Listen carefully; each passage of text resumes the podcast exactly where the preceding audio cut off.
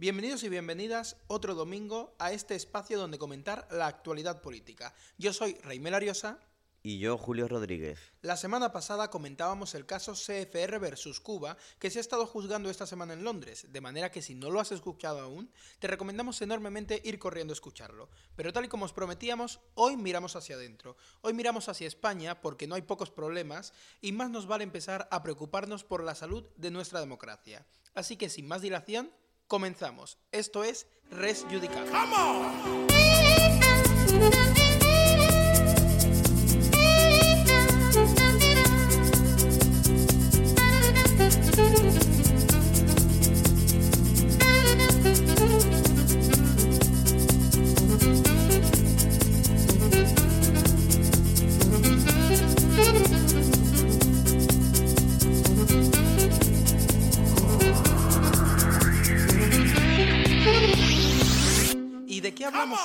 Pues hoy hablamos de España, de la crisis institucional, constitucional y o democrática que estamos sufriendo, porque el pasado 21 de enero hubo una manifestación en Madrid contra el gobierno de Pedro Sánchez y basta con ver las imágenes para constatar que son muchas las personas que no están nada de acuerdo con la gestión actual del gobierno. Concretamente, según la delegación del gobierno, acudieron más de 31.000 personas a esa manifestación. Sin embargo, las más de 160 asociaciones que la organizaban hablan de cifras de más de 500.000 personas.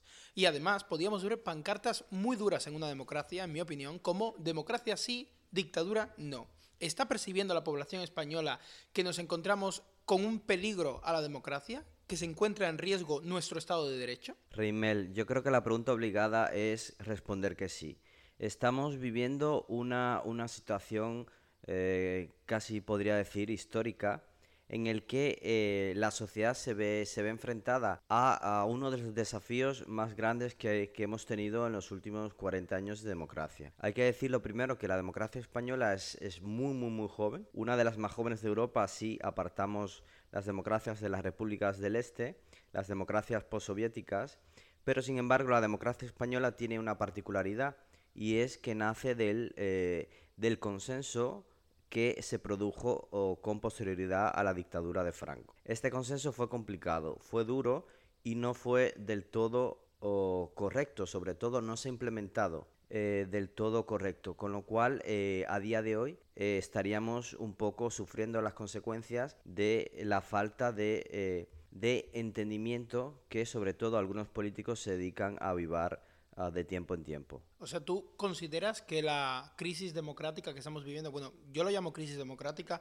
aquí hay muchos matices, podemos hablar de crisis constitucional, de crisis institucional y demás, pero esta crisis que está percibiendo sobre todo la población española y que la hace saltar a la calle, deriva del enfrentamiento por la transición, o sea, por la forma en la que se llevó a cabo la transición después de la dictadura de Franco. Yo sinceramente creo que, eh, que tiene mucho que ver. Eh, quizás no se dice mucho, o no muy alto, pero la, la, transición española no fue una transición pacífica. La transición española fue una transición complicada, una transición compleja, donde se enfrentaban, se dos, dos, dos visiones de España, una que pertenecía a una dictadura que tenía sí o sí que morir y otra que quería reconstruir o construir de cero una democracia olvidando quizás lo que pasó en la Segunda República y sin embargo ambas, ambas posturas llegaron a un consenso. Lo que pasa con la actualidad, para conectarlo con la actualidad, es que todos o casi todos los gobiernos de izquierda en este país eh, sacan siempre los fantasmas del franquismo, los fantasmas de la transición para, eh, para anotarse puntos políticos con un electorado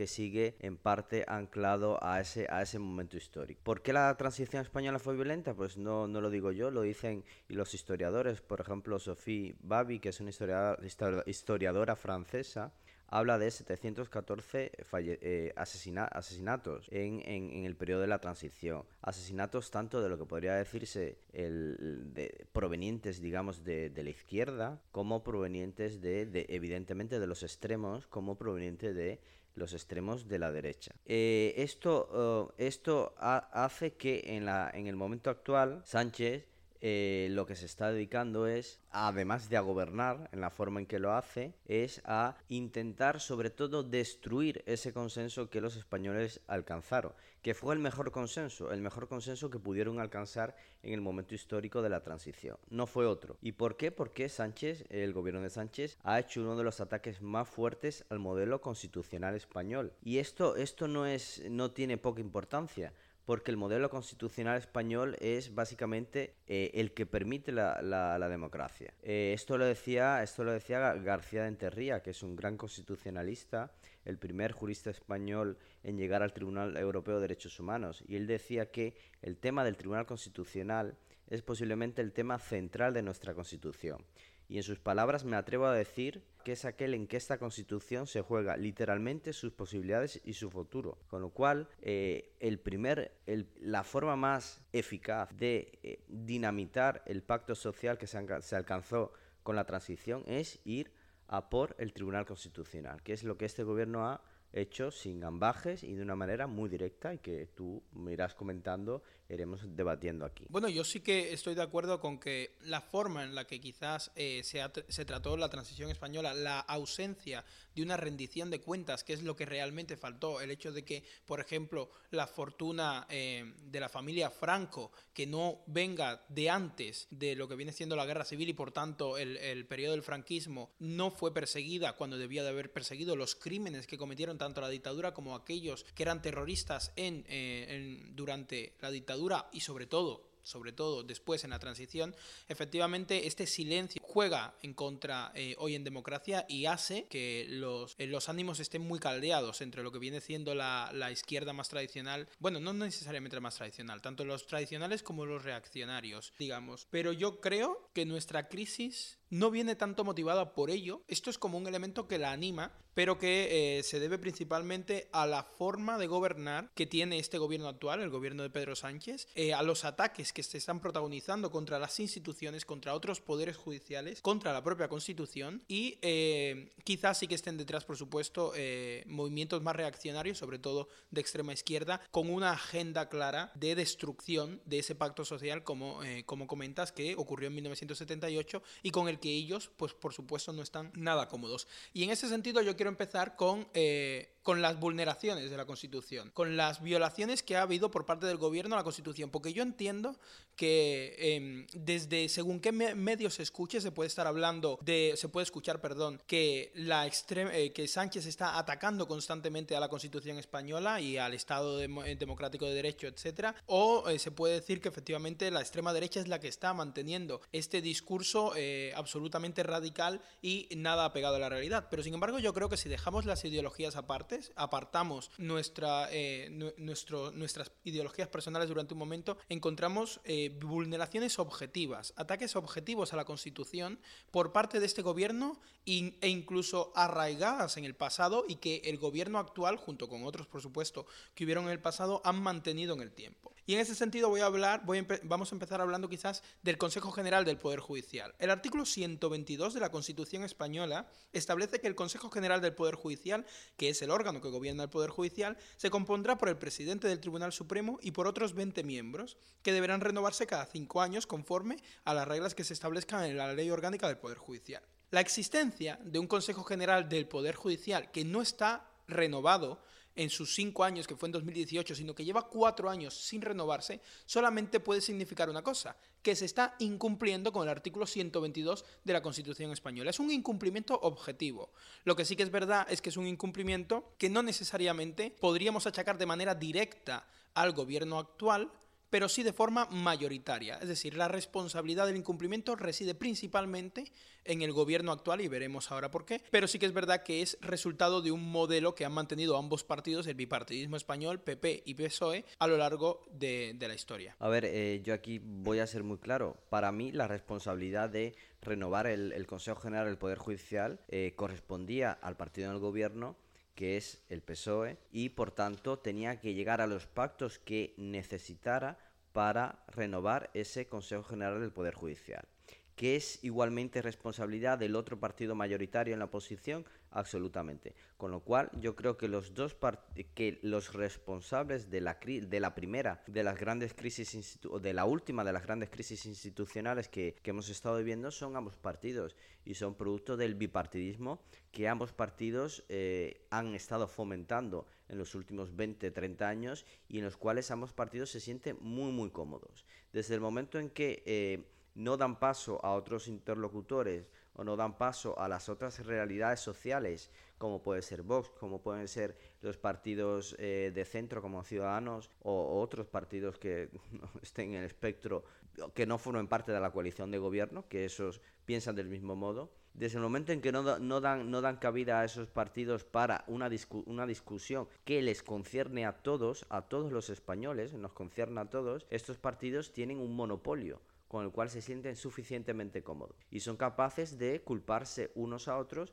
para utilizarlo en el juego político. Y esto es lamentable y es perjudicial y no es lo que la Constitución ha establecido como manera de funcionar. No sé tú qué crees, aquí Reimel. Yo Estoy muy de acuerdo. Eh, creo que además has dado un punto eh, con el que eh, estoy de acuerdo al 100%, que es el bipartidismo ha mantenido un modo de funcionar en lo que se refiere a la renovación del Consejo General del Poder Judicial completamente nefasto, en una mala práctica política que lo único que busca es intentar controlar desde el Ejecutivo al Poder Judicial, lo cual es una aberración. Y los partidos que decían de sí mismos ser renovadores, de ir a acabar con las castas, incluso que se llegó a decir por parte de Podemos, o em, que, buscaban romper el sistema porque el sistema estaba generando problemas, se han visto ahora muy cómodos en ese modelo funcional del bipartidismo funcional, no, perdón, disfuncional del bipartidismo en relación al Consejo General del Poder Judicial y no están haciendo nada desde la coalición de gobierno para intentar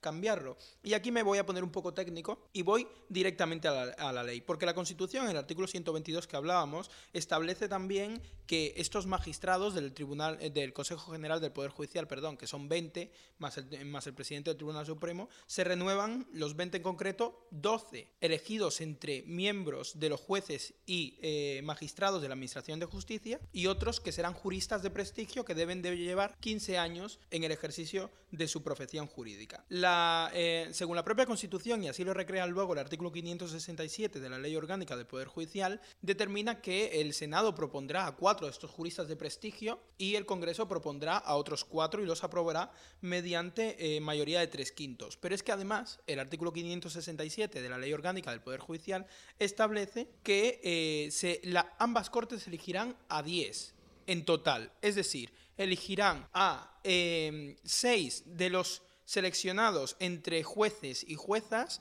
es decir, entre el turno, básicamente, y elegirán a los cuatro que, por supuesto, ellos proponen.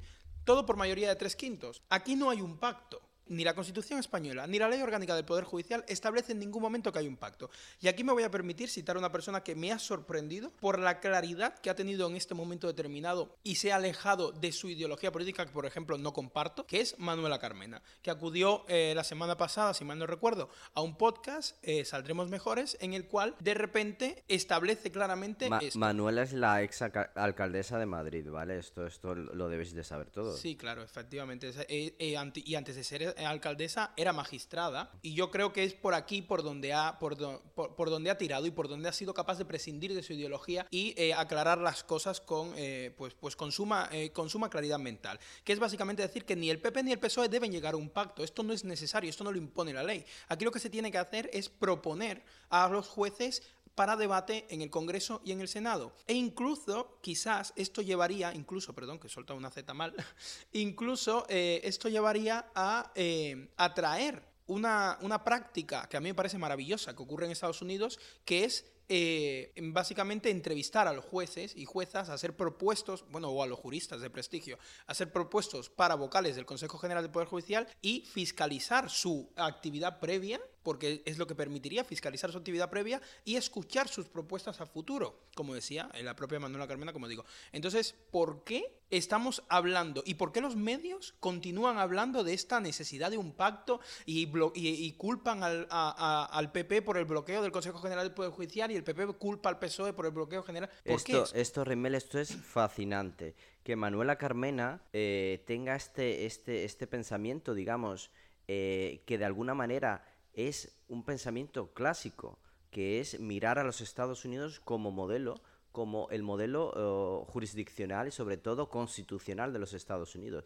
¿Eso por qué es clásico? Porque uno, diría, ostras, de izquierda miras el modelo constitucional de Estados Unidos y miramos a Estados, a Estados Unidos desde España, pues no, no, no cuadran las cosas.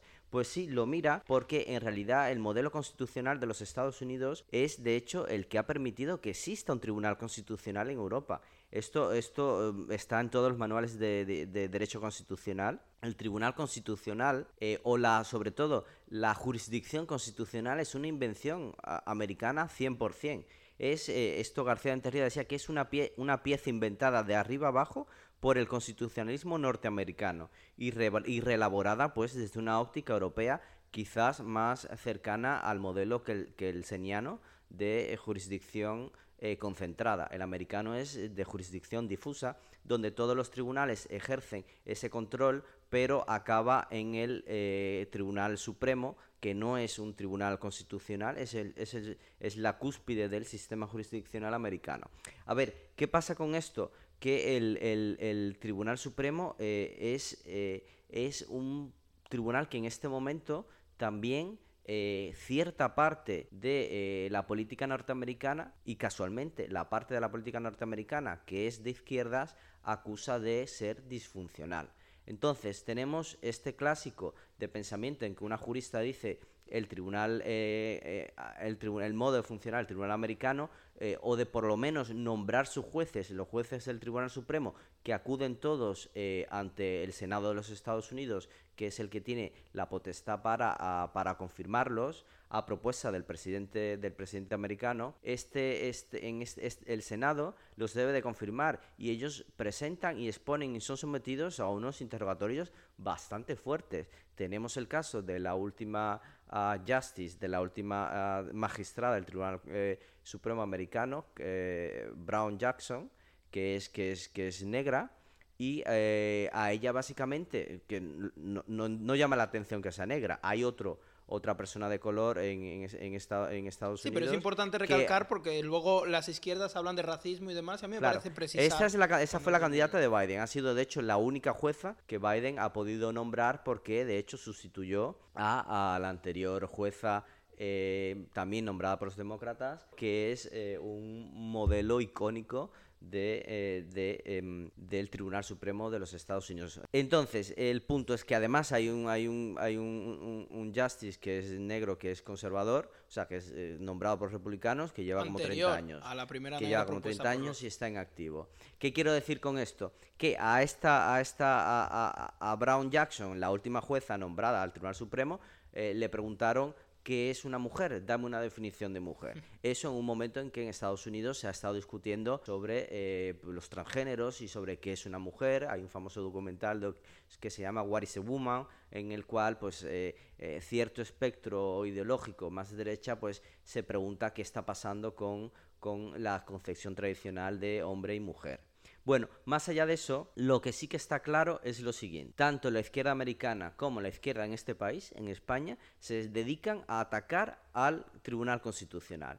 Esto no me parece casual. De hecho, el Tribunal de los Estados Unidos sufrió un ataque similar, el primero que sufrió en los años, en los años 15 con el primer presidente Roosevelt, que básicamente eh, decía que eh, se, estaba, se estaba estableciendo una dictadura de los jueces. Yo creo que pasa que en, en Estados Unidos tienen a este Tribunal Supremo, que yo lo llamaría un tribunal todopoderoso, porque tiene funciones de, eh, de control constitucional eh, reforzadas, porque cuando has dicho, por ejemplo, lo, de, lo del sistema concentrado de control constitucional o frente a un sistema difuso, por ejemplo, eh, en España tenemos una suerte de, de, híbrido, de un sistema híbrido en el cual existe un constitucional que concentra los poderes, pero luego sí que es verdad que los tribunales menores pueden hacer un control menor, por supuesto, de la constitucionalidad de las normas. Claro, esto, esto, eso es un discurso largo, pero al punto, al punto, eh, al punto al que, al que quería llegar es el siguiente.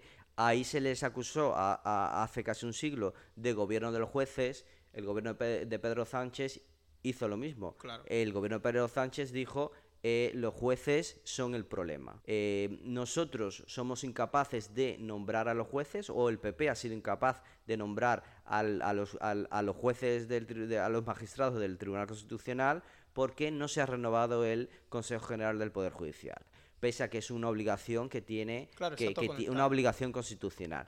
¿Y qué pasó? Le echó la culpa al PP, el PP dijo, tú tienes la responsabilidad y se estaban, eh, se estaban em, echando cada uno eh, la, responsabilidad sobre esto.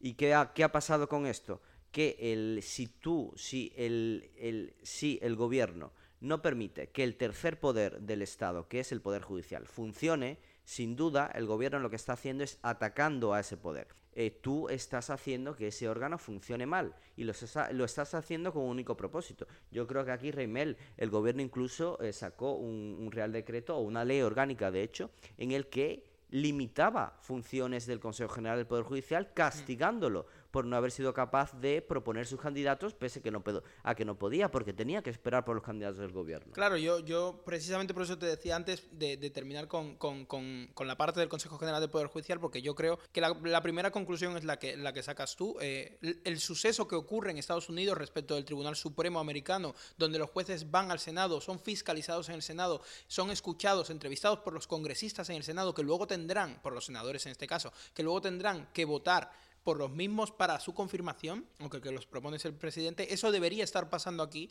respecto al Consejo General del Poder Judicial. No por un capricho, sino porque la ley eh, lo, disponía de tal manera, era el ánimo de la legislación al establecerse. Lo que ha pasado es que por una mala práctica política de los dos partidos dominantes, el bipartidismo clásico, PP y PSOE, pues se llega a acuerdos y ya se va con eh, los candidatos cerrados, previamente acordados, y se votan y no se hace, por supuesto, ningún trámite parlamentario que permita a la población escuchar esto. Entonces, Claro, ¿qué pasa cuando de repente eres incapaz de llegar a un acuerdo con, eh, con el partido? Cuando, ¿Qué pasa cuando el PSOE no puede llegar a un acuerdo con el PP? Pues que nos encontramos con esa crisis actual en la cual el Consejo General del Poder Judicial no se puede renovar y como el Consejo General del Poder Judicial no se puede renovar, pero es el órgano que rige al Poder Judicial, pues entonces vemos cómo la renovación del Tribunal Constitucional en esta óptica eh, absolutamente nefasta de ver a los jueces de derechas o de izquierdas, pues el gobierno actual considera que no puede ser, eh, que no se puede consentir que exista una mayoría conservadora en los órganos judiciales.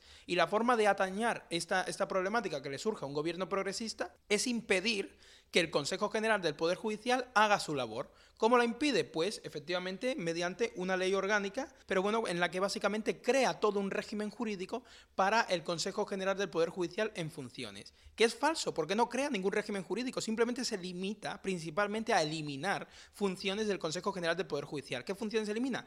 Todos, todos los nombramientos de eh, miembros en los órganos colegiados. Se eliminaba la capacidad de nombrar para el Tribunal Constitucional, se eliminaba la capacidad de nombrar para el Tribunal Supremo, para, para los Tribunales Superiores de Justicia, para las audiencias provinciales y para la Audiencia Nacional. Es decir, se desmantelan las funciones principales del Consejo General del Poder Judicial. Y claro, esto les genera a ellos un problema, que es que llega de repente el Tribunal Constitucional, la renovación del Tribunal Constitucional, porque la, Constitución establece que cada nueve años por terceras partes el Tribunal Constitucional se debe renovar, y resulta que la mayoría conservadora corre riesgo de mantenerse porque ellos le han quitado al Consejo General del Poder Judicial la capacidad de eh, nombrar. ¿Y qué es lo que hacen? Pues entonces, de forma express, le devuelven al Consejo General del Poder Judicial la capacidad de nombrar a tribunales eh, del Constitucional, a, miembros del Tribunal Constitucional. Y se ponen a negociar con el Consejo General del Poder Judicial qué miembros deben, eh, qué miembros deben nombrar. O sea, que ese es el problema y al mismo tiempo, al mismo tiempo fue la solución, ¿no? Exacto. Ellos, ellos,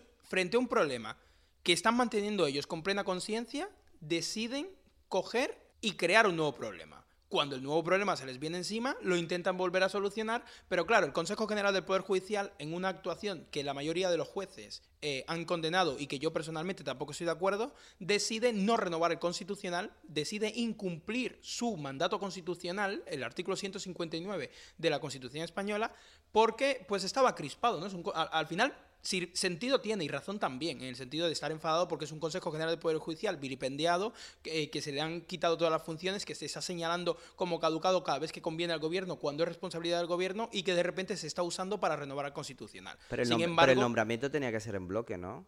Sí, pero sin embargo debe, cumplir con la, con, la Constitución, es la, es la realidad. Y, el órgano, el Poder Judicial debe dar ejemplo. El Poder Judicial es imparcial, el Poder Judicial debe cumplir con sus mandatos constitucionales. Esto fue un, un error que tampoco ha tenido mayor trascendencia, excepto porque ha llevado a lo que yo considero una de las mayores crisis en democracia que ha sufrido España, que es de repente ver a un gobierno utilizando el Poder Legislativo para destruir al Poder Judicial por completo. Claro, ahí, ahí es donde vamos. El Consejo General eh, de la no renovación del Consejo General del Poder Judicial fue, es el primer problema en orden cronológico que nos ha llevado a esta, a esta crisis democrática en la que todas las instituciones eh, constitucionales eh, que son, que son el producto de la Constitución del, del 78, están bajo ataque o han estado bajo ataque. Esa es una crisis resuelta. Se ha resuelto finalmente. Sí, sí, finalmente ha habido un nombramiento. En estas Navidades ha habido un nombramiento. Ojo, un nombramiento porque el Consejo General del Poder Judicial, frente al susto que se lleva con el ataque a, la, a, la institución, a las instituciones judiciales que lleva el Ejecutivo en conjunción con el Legislativo, dice, vale, vale, yo cedo y yo no yo hago los nombramientos y esto se resuelve. Pero subimos cinco meses incumpliendo el artículo 159 de la Constitución española, que antes al principio decía, hay, hay incumplimientos objetivos, pues ese es el segundo incumplimiento objetivo. Pero claro, es que, eh, eh, eh, es que no, no, no, solo son, no es un modo chapucero de proceder, sino que es, es, es directamente un atropello. Esto, esto fue un asalto a las instituciones constitucionales. Han habido eh, eh, políticos del, PSOE, del ala de la izquierda, que han dicho cosas como que, que hay países que funcionan perfectamente sin tribunal constitucional. En esencia, no es un tribunal imprescindible y puede ser disfuncional. En España es ilegítimo, eh, esto estamos hablando del 15 de diciembre, y a día de hoy, y está a cinco minutos de la ilegalidad. Aquí tenemos como el el, tercer poder, el, poder judicial, estuvo bajo ataque directo. Sí, y estuvo bajo, una presión básicamente insoportable que le ha llevado a claudicar, que le ha llevado a producir sus candidatos sin que eh, sin cumplir los mandatos que son producirlos en bloque y entonces han puesto sus parches, ha nombrado sus candidatos el Consejo General y ha nombrado el gobierno sus candidatos. Y aquí otro de los, de, los asaltos que se han producido es que los candidatos que produjo el gobierno son candidatos que tienen una conexión con no, no, solo, no solo la política, sino con su propio partido y con el gobierno de Pedro Sánchez, que es inaceptable en una democracia, donde tienes a, la anterior, eh, anterior eh, ministra, ministro de Justicia, que si, corrígeme si me equivoco, no, no, es correcto. Es la primera vez que ocurre además en España que el ministro o, un miembro del gobierno actual de repente entra en el, Tribunal Constitucional, porque sí que es verdad que en el pasado han entrado miembros de, gobiernos pasados, pero del propio gobierno es, es como una fiesta. Y limitando además el gobierno la capacidad o cuestionando la capacidad del mismo Tribunal Constitucional de eh, poder eh, valorar los candidatos que les presenta el poder el poder eh, legislativo o en este caso el poder ejecutivo. Sí, porque en efecto lo que consiguieron fue nombrarlo de la forma en la que ellos querían nombrarlos con la reforma, porque todo esto comienza comienza con una modificación que aspiraba el gobierno a, llevar a cabo de la ley orgánica del Tribunal Constitucional, donde se cambiaban las mayorías necesarias para el nombramiento de los magistrados, la forma del nombramiento de los magistrados y más importantemente se pretendía eliminar el control de idoneidad que históricamente ha tenido el Tribunal Constitucional sobre los miembros que van a entrar en su órgano. Control que lo único que busque es que entre gente preparada y gente que no vaya con un eh, trasfondo político a funcionar como no hay que funcionar en un tribunal, que es de manera partidista. Y claro, y es que aquí es, un doble ataque, porque el Tribunal Constitucional no es un órgano judicial. Claro. No, no, no, es, no, no, no, no está en la cúspide de, de los tribunales de españoles. Ese es el Tribunal Supremo.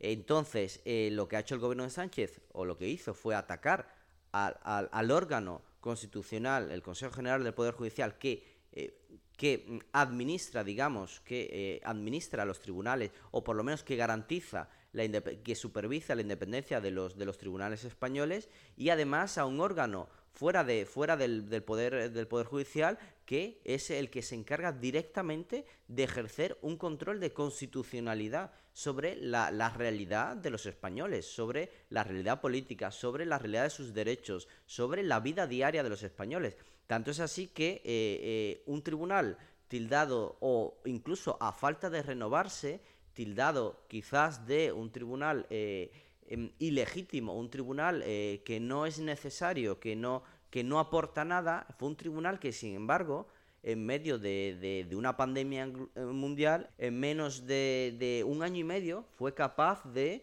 producir dos sentencias sobre en las que declaraba parcialmente inconstitucionales los estados de alarma, porque el gobierno de Pedro Sánchez, una vez más, lo hizo mal y una vez más cometió atropellos contra los españoles cuando estábamos en una de las situaciones de vulnerabilidad más, más, más importantes de casi de, del último, de por lo menos de este siglo seguramente.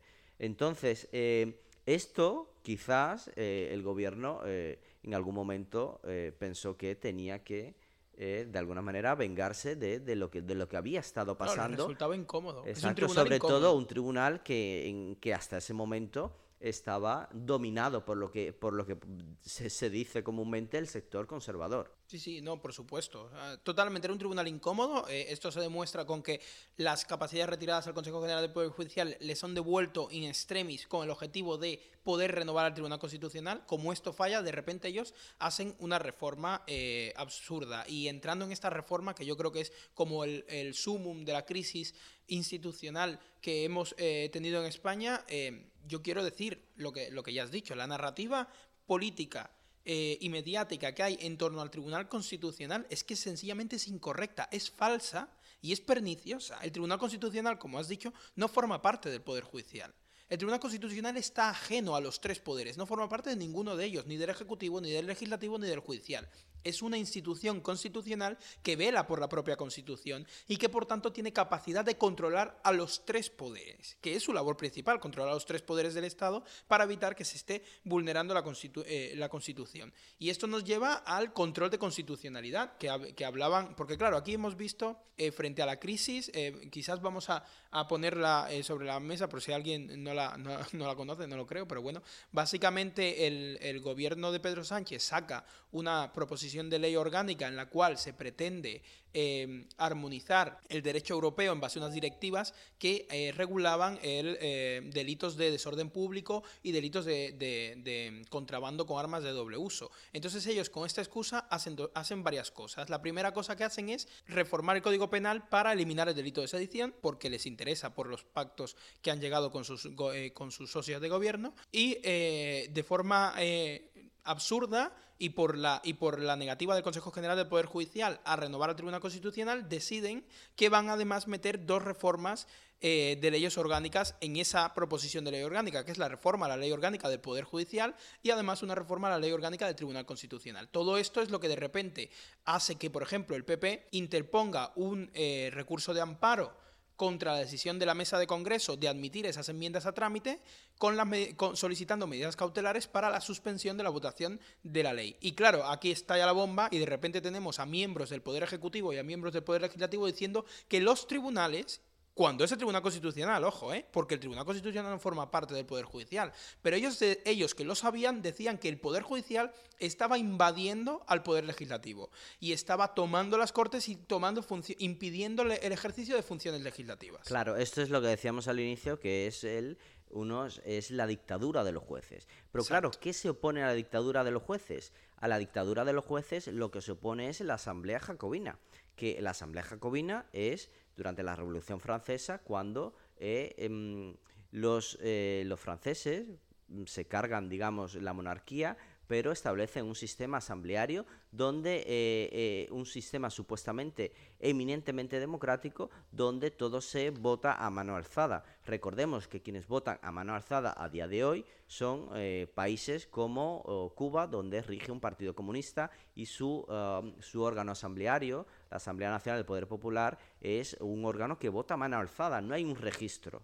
Esto no pasa. Y además está compuesto 100% por los integrantes de ese partido único. Con lo cual, el sistema asambleario evidentemente no es un sistema que garantiza la democracia y que garantiza sobre todo el pluripartidismo. ¿Qué pasa? Que la constitución española es diametralmente opuesta al sistema asambleario, porque es una constitución que bebe, como las constituciones europeas, en lo que se refiere al Tribunal Constitucional, bebe de la raíz de los Estados Unidos, donde ese, ese Tribunal Constitucional o Tribunal Supremo está por encima de los demás, por encima de los demás tribunales y ejerce un, control sobre todas las leyes del país. Con lo cual, lo que el tribunal diga que no es legal, no es legal y no está vertiendo una opinión política, está vertiendo una opinión o está ejerciendo una función totalmente independiente que le otorga esa misma constitución, que es yo juez voy a entrar a valorar la legalidad no si me gusta o no la ley que ha aprobado el gobierno, sino si esa ley que ha aprobado el gobierno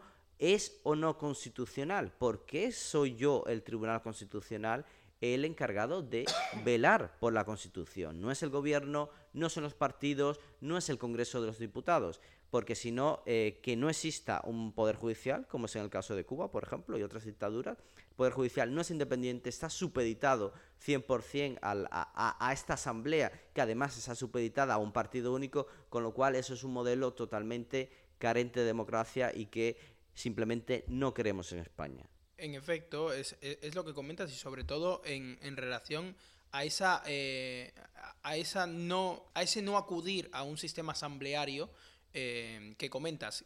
precisamente el Tribunal Constitucional por eso ya se había pronunciado en el pasado sobre la inconstitucionalidad de introducir enmiendas que nada guardan relación con la, con la proposición de ley que se está haciendo, porque lo que hace es vulnerar los derechos de los parlamentarios, porque hay parlamentarios con mayorías y hay parlamentarios con minorías, y las minorías tienen derechos también, no es un, no es un sistema asambleario donde eh, un sistema absolutamente mayoritario destruye toda la capacidad de las minorías y no eh, se pueden ver defendidas en el, el sistema. ¿Y esto cómo se hace? Pues mediante un, proceso, un procedimiento legislativo que se tiene que seguir a rajatabla, y que si la proposición de ley es sobre A, de repente no puedes pretender cambiar las letras B y las letras C en la proposición de ley sobre A. Tienes que dedicarte a lo que se dedica a la proposición de ley. ¿Y qué pasa? Que la única novedad aquí es que el Tribunal Constitucional ha sido muy rápido a la hora de hacer sus funciones, porque el Tribunal Constitucional, como he dicho, ya declaró inconstitucional algo parecido. Lo que pasa es que tardó años en declararlo como suele ser habitual. ¿Por qué es tan rápido esta vez el Tribunal Constitucional? Pues porque se solicitan expresamente medidas cautelares. ¿Y por qué se hace esto? Porque no se estaba eh, declarando inconstitucional la ley como ha sido la narrativa absurda que ha tenido los miembros del gobierno y los miembros del legislativo. El Tribunal Constitucional no se estaba pronunciando sobre la ley que se estaba votando, se estaba pronunciando sobre un acto firme, la decisión de la mesa del Congreso de admitir a trámite enmiendas que no guardan relación con la ley que se va a votar. Y por tanto, se dice, eso, eso puede ser inconstitucional si yo no me pronuncio de manera inmediata, o sea, si yo no suspendo de manera inmediata la votación de la ley, cuando me pronuncie será demasiado tarde, pese a que el acto ya era firme. Pero claro, por eso, por eso la Constitución, la Constitución española tiene un valor que no puede verse perjudicado por el gobierno de turno. El gobierno de Sánchez es el gobierno de turno. En cuatro años, o ahora en, noviembre o en diciembre, con las próximas elecciones, podrá dejar de ser el gobierno de turno. Y esto, esto lo dicen los constitucionalistas españoles. Esto lo dice García Enterría, que me encanta porque eh, sin querer eh, he encontrado este artículo maravilloso donde te, dice perlas como la siguiente que nuestra Constitución española consagra un ius resistendi frente a la mayoría parlamentaria ocasional que los desconozca o los infrinja, que lejos de estar legitimada para ello por el argumento mayoritario, estará revelando su abuso de poder.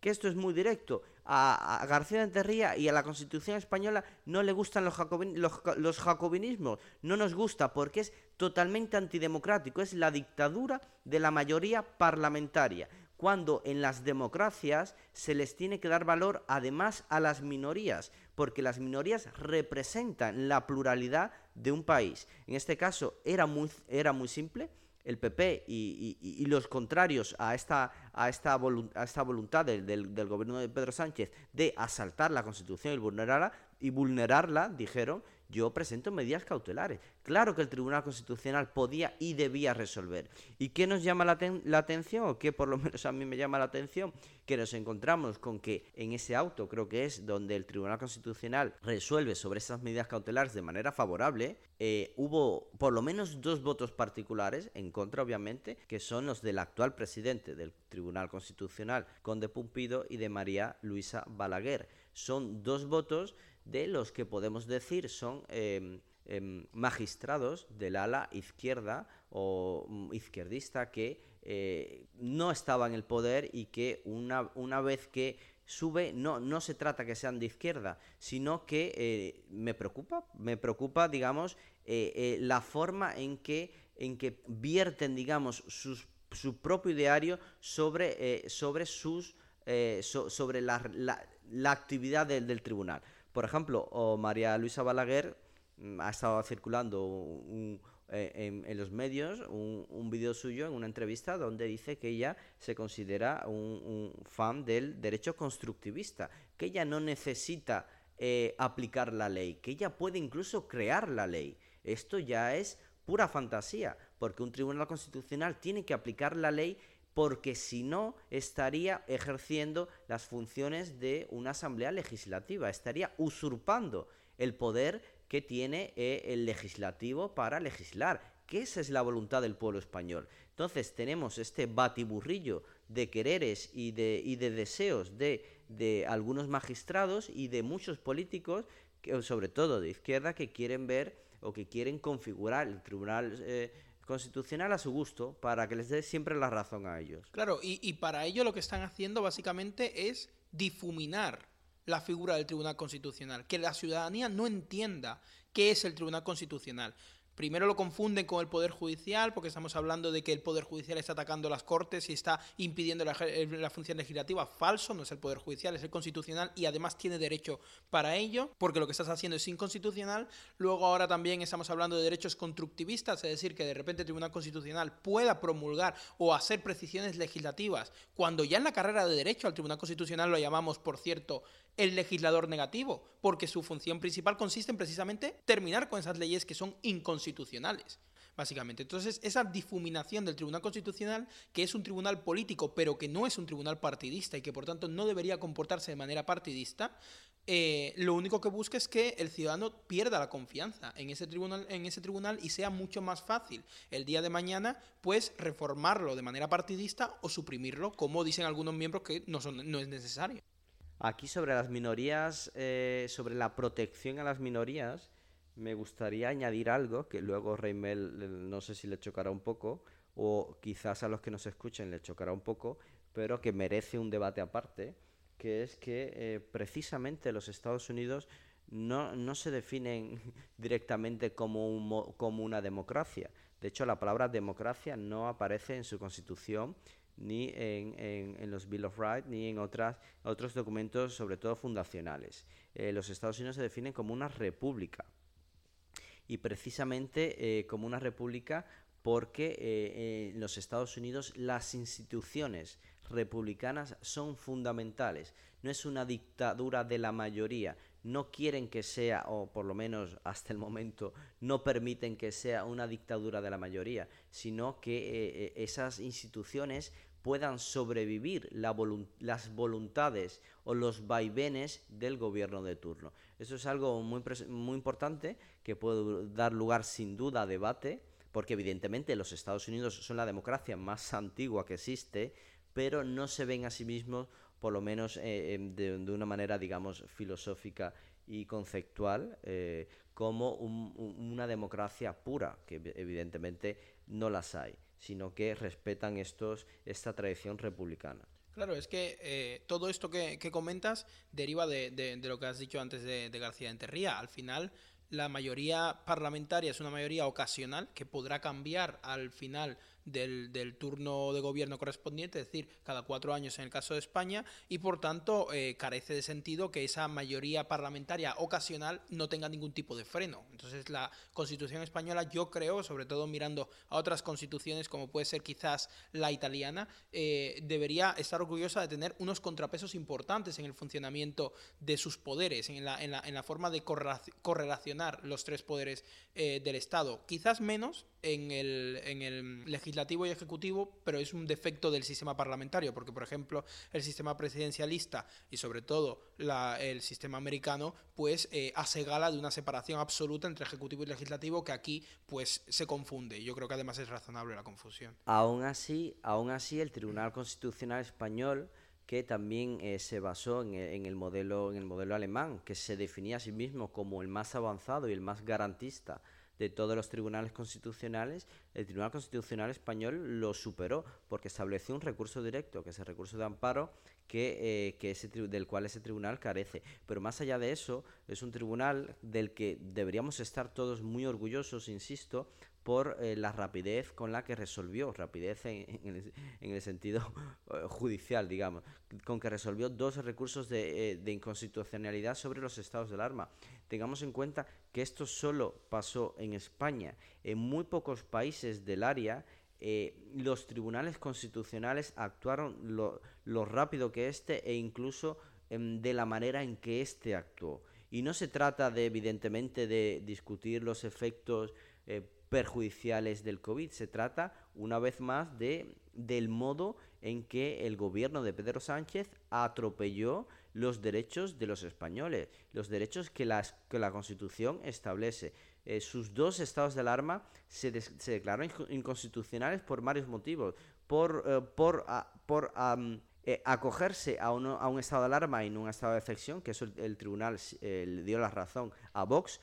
otra de las cosas que, que, el tribunal dijo que, está, que estuvo mal hecho fue la dejación de funciones a, a, las comunidades autónomas. Y es que, claro, los españoles, por, nosotros, por ejemplo, que estamos en Valencia, aquí sufrimos los vaivenes de, de eh, del gobierno de Puig, en los cuales eh, se, eh, se, le otorgaba a él un poder, un poder que nunca debió tener, que es decidir qué se podía hacer y qué no se podía hacer con base en esta dejación de funciones que el gobierno de Sánchez hizo mal y fue inconstitucional. No, y, ya no solamente por el hecho de un ejercicio incorrecto de funciones que nunca debieron tener, como pasó efectivamente en Valencia, según comentas, donde se llegó de manera inconstitucional y que ellos lo sabían y así lo declararon incluso en prensa, de que sabían que no podían porque el Real Decreto no les permitía ello, pero aún así lo hacían, de decir eh, el máximo de personas que podían estar en el, en el hogar de, de los ciudadanos, lo cual es eh, una de las medidas más liberticidas que he visto, sino también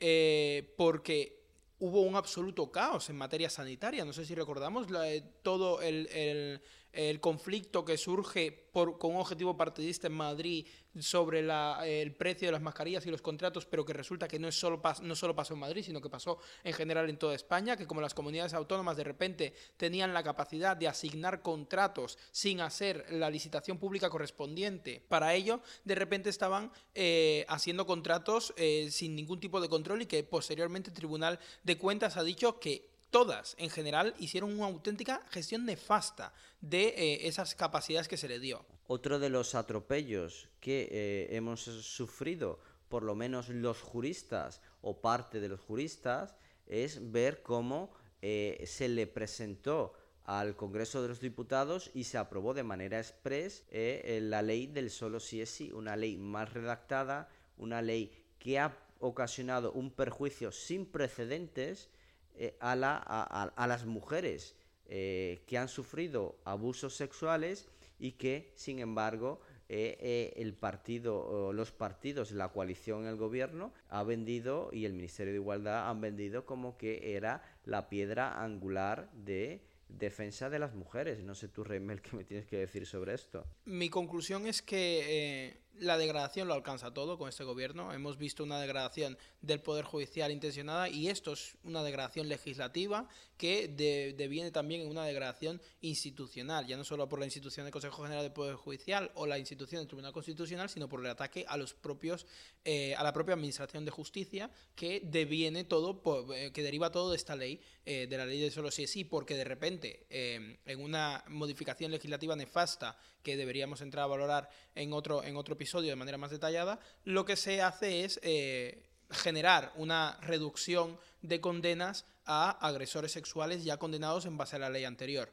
Y la respuesta por parte del Ministerio de Igualdad eh, es eh, atacar de nuevo la Constitución utilizando al Ministerio Fiscal que eh, y atacar a los jueces. Sí, sí, atacar ya, pero por partes. Atacar primero a la, a la Constitución porque utiliza al Ministerio Fiscal para, para emitir opiniones jurídicas desde Fiscalía, diciendo que efectivamente la Fiscalía entendía que no deberían reducirse las condenas así de la nada. Se incluso habla de emitir una circular. El fiscal general del Estado entra al trapo cuando la Constitución impone independencia e imparcialidad al Ministerio Fiscal, con lo cual ya hay por ahí un, un cumplimiento. Y luego además se ataca a los jueces hablando de eh, pues jueces machistas, jueces que no tienen formación en, en, perspectiva de género, eh, jueces que están interpretando mal la ley porque, eh, porque bueno, pues porque sencillamente los resultados no son los que le gustó al Ministerio de Igualdad. Aquí hasta la misma Manuela Carmena lo dijo claro, esto es una perreta es una perreta de Irene Montero, es una perreta del gobierno que ha sido incapaz de realizar bien una ley, de alcanzar unos objetivos plasmados en esa ley y que está echando, está echando balones fuera diciendo esto es que los jueces no, no, no quieren, eh, no quieren, no quieren proteger a las mujeres. Entonces, eh, tenemos con que el, el gobierno no solo no lo hace bien, sino además no quiere que los demás, en este caso los jueces, el Poder Judicial, haga su trabajo, que es aplicar la ley. Si has hecho una, una ley mal hecha, la corriges, la enmiendas y pides perdón porque deberían de pedir perdón porque el legislador, los jueces están obligados aplicar la ley. Sí, eh, efectivamente es lo que decía, una degradación que llega a todos lados y que lo que ha, ha, visto o lo que, o lo que se ha visto que buscaba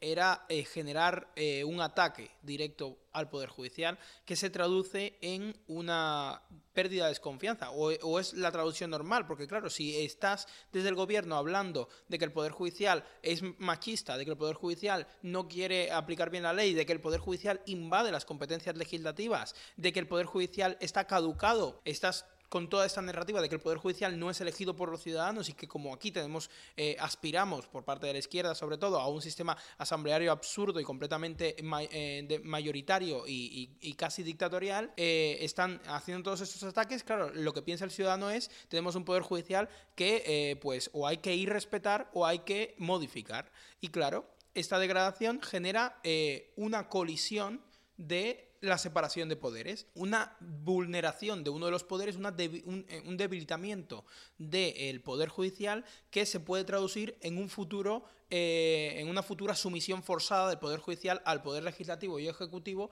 para, eh, para así tenerlo más controlado. Y por eso yo sí creo que eh, deberíamos estar hablando de, de, crisis democrática, porque la crisis institucional está clara. Las, las, instituciones están bajo asedio. La Administración de Justicia, el Tribunal Constitucional, el Consejo General del Poder Judicial. La crisis constitucional está clara. Hemos hablado de incumplimientos objetivos. El artículo 122 se ha incumplido. El artículo 159 se incumplió durante cinco meses. El artículo 2 em, de la Constitución española relacionada a la indivisibilidad de la nación española se está, cuanto menos, respetando muy poco, en tanto el gobierno está haciendo reformas que ayudan a aquellos que objetivamente vulneraron esa, e, ese artículo, eh, pues eh, sacarles de la cárcel. Del delito de sedición. Claro, la reforma del delito de sedición, la emisión de indultos y toda esta. Eh, y, ya el acuerdo con los propios independentistas, porque lo están haciendo bajo, bajo el, paraguas de política útil es entrar a, a rebajar el tono del independentismo. Pero claro, en realidad solo se le están haciendo concesiones y se están olvidando sus incumplimientos. Claro, es que esto, esto es para cerrar el círculo Esto es lo que, lo que, de lo que advertíamos al, en el, al mismo inicio de, este episodio. Eh, tenemos unos ataques frontales al modelo de convivencia que los españoles se dieron en el año 78. Un modelo de convivencia que a algunos ya no les satisface y quieren pasar a otro.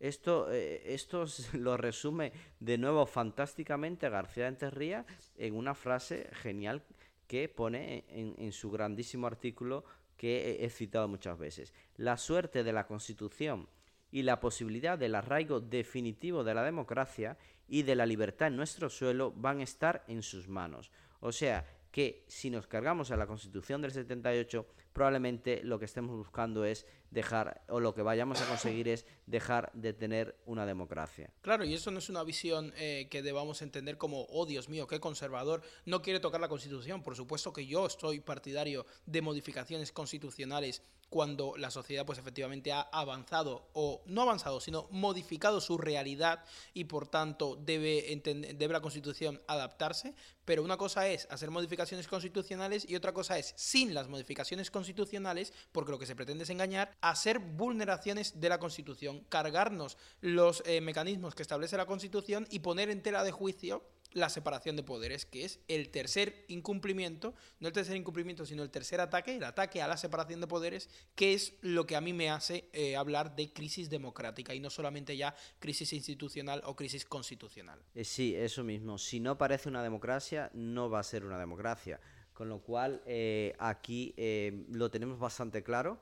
esperamos que el ciclo político se esté agotando al menos yo espero que el ciclo político se esté agotando.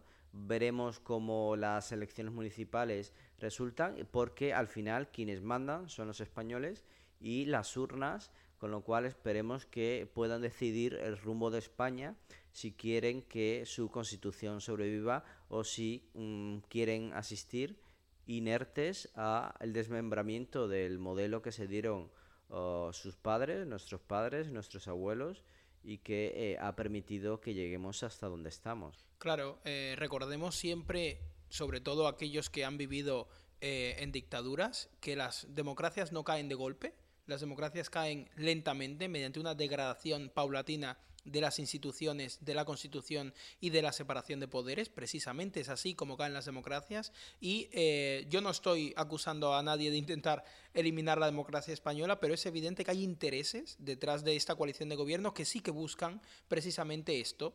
Y debemos estar alerta porque al margen de la realidad económica que quizás otro día podremos analizar, y de, y de la, gestión del gobierno en sí, que está, por ejemplo, muy detrás de la manifestación que hubo en Madrid que hemos hablado al principio, eh, hay que estar... Eh, ojo avisor a todas estas prácticas antidemocráticas que ha establecido este gobierno, eh, sin que le tiemble el pulso y respondiendo mediante ataques eh, que buscan debilitar los poderes cuando se le ha descubierto la estrategia antidemocrática y por tanto eh, tenerlo en cuenta para las elecciones de mayo y sobre todo para las generales a final de año. De manera que ya por hoy eh, damos por terminado el capítulo, esperemos que haya sido interesante, no demasiado enrevesado, el tema es complicado, el tema, el tema tenía muchos matices, pero bueno, mañana, el, el, próximo, iba a decir mañana más, el la próxima semana más y, y pues damos este asunto por juzgado